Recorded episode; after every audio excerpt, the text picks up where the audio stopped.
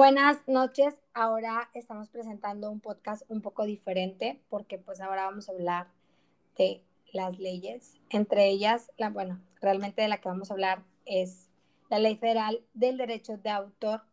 Y todo esto porque pues nos hemos dado cuenta muchos que en redes sociales nos es complicado a veces compartir ya ciertas canciones e imágenes, eh, etcétera.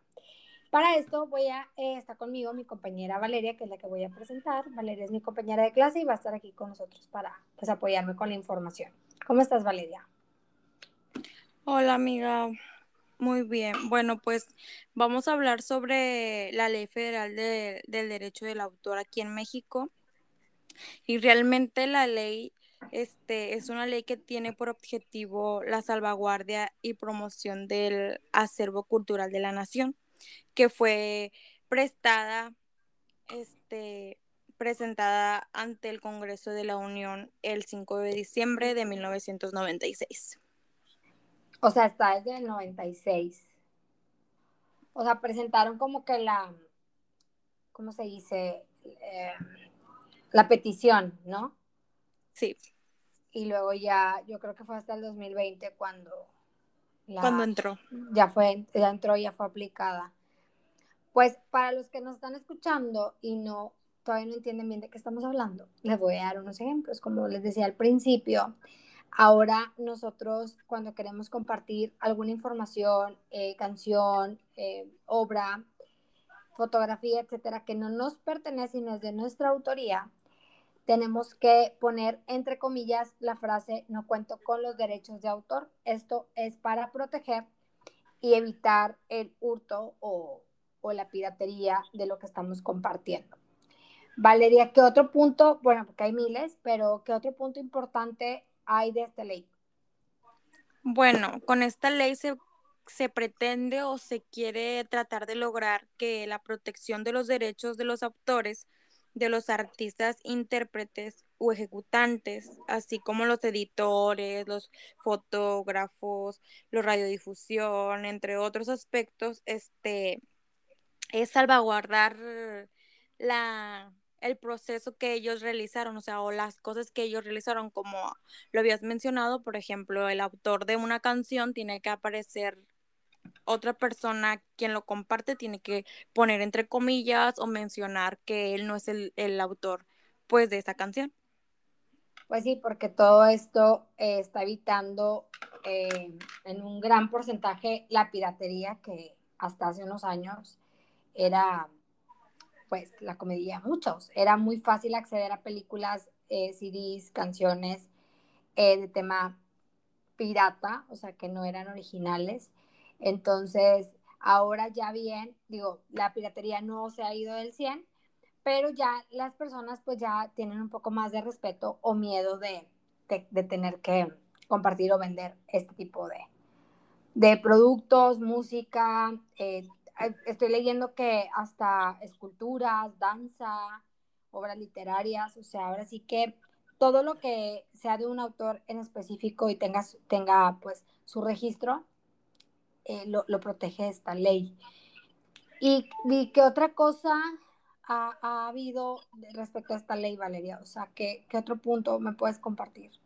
O sea, de hecho, este, cuando creas un nombre de una marca o cuando haces algo por, es, por los ejemplos que comentaste, te piden que registres tu marca, que registres tus personajes, que registres todo. ¿Por qué? Porque pues así eh, te amparas a que, a que tú eres o sea, tú eres el autor de lo que hayas este, elaborado. De hecho, las obras que son protegidas por esa ley son aquellas de creación original. O sea, que tú realmente le hayas metido o que tú hayas sido el creador de lo que hayas realizado.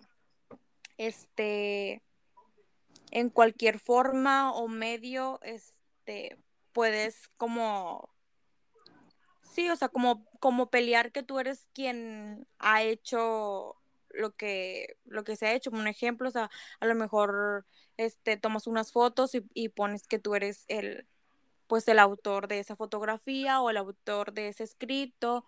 Ahorita pues cuando estamos aquí en la universidad nos damos cuenta que, que muchos maestros piden como bibliografías, o sea, saber de dónde sacaste la información, porque realmente, pues de ahí surge el copy-page.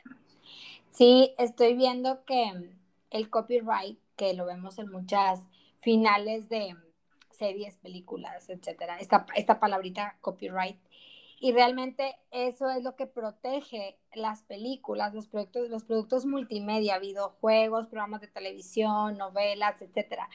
Porque lo que sí es un hecho es que antes era muy, muy, muy sencillo piratear, vamos a decirle esa palabra, eh, cualquier cosa que encontráramos en internet o revista o X, ¿no? O sea, antes era muy fácil y ahora, pues obviamente el autor, el creador, em, tiene pues su derecho de creación. Entonces, pues ahora ya se protege mediante esto, ya, ya, ya me imagino que, que la ley tiene algún artículo que, que incluya alguna penalización, alguna multa, algún algo de la gente que, que le, le robe ahora sí que su obra. Sí, es un tema realmente de, de, suma importancia de saber porque pues por ejemplo, una publicación de Facebook, si no le pones como que tú no eres el autor, te lo bajan, te lo borran, pues por, por respeto a, a la persona que realmente lo hizo. Sí, pues ahora este, te das cuenta cuando subes un video a Facebook con o a Instagram con musiquita de fondo, eh, dura como unos cinco minutos y luego ya viene un mensajito que Facebook te va no a borrar el video, sino lo va a publicar sin sonido, por, porque no pusiste esta frasecita de, de derecho de autor. Ahora, eh, se sabe que protege la creación, ¿no? Como tal, lo que se creó, pero hay algunas, como todo, letras chiquitas, que nos dicen que no protege el desarrollo o el procedimiento como tal. O sea, la receta es abierta al público, más no el producto, pues. Entonces, muchos tienen la libertad de saber cómo se hizo, pero no va a tener el producto como es. Em, ¿Qué otra cosa viste, Valeria, que te haya llamado la atención em, lo de la ley? Pues creo que realmente son bastantísimas hojas sobre la ley, pero creo que la ley habla y habla de lo mismo y se enfoca en lo mismo, en, pelar la, o sea, logro que haya hecho el autor. Sí, como un premio, ¿no? Como, como una estrellita de, es de él y, yo creo que esta ley vino a proteger a muchos, este, personas en general que, ahora sí crean algo y no les puede ser robado. Me acuerdo perfecto de, de un programa que vi que estaban hablando de Frida Kahlo, que todavía sus obras están protegidas. O sea, te cuenta que la obra eh, dura lo que tú tienes de vida, más 100 años más. O sea, todas las réplicas de tu obra, canción, video, etcétera, las regalías van a ir a dar a tu familia directa 100 años después de que tú hayas fallecido. O sea, siempre te vas, te va a proteger y tu familia siempre va a recibir pues un, un beneficio de esto. No sé si quieres agregar algo más para finalizar este podcast súper rapidito. Bueno, pues lo único que quiero como transmitir es que para cualquier persona que haga una marca, un logo de una marca, que la registre, que es muy, muy importante registrar todo lo que uno elabora y dónde lo podemos hacer. Bueno, pues los trámites se regulan por medio de la Secretaría de Educación Pública y puedes ir a, registrar tus marcas o, lo que hayas hecho. Y el proceso es, es fácil y rápido, me imagino.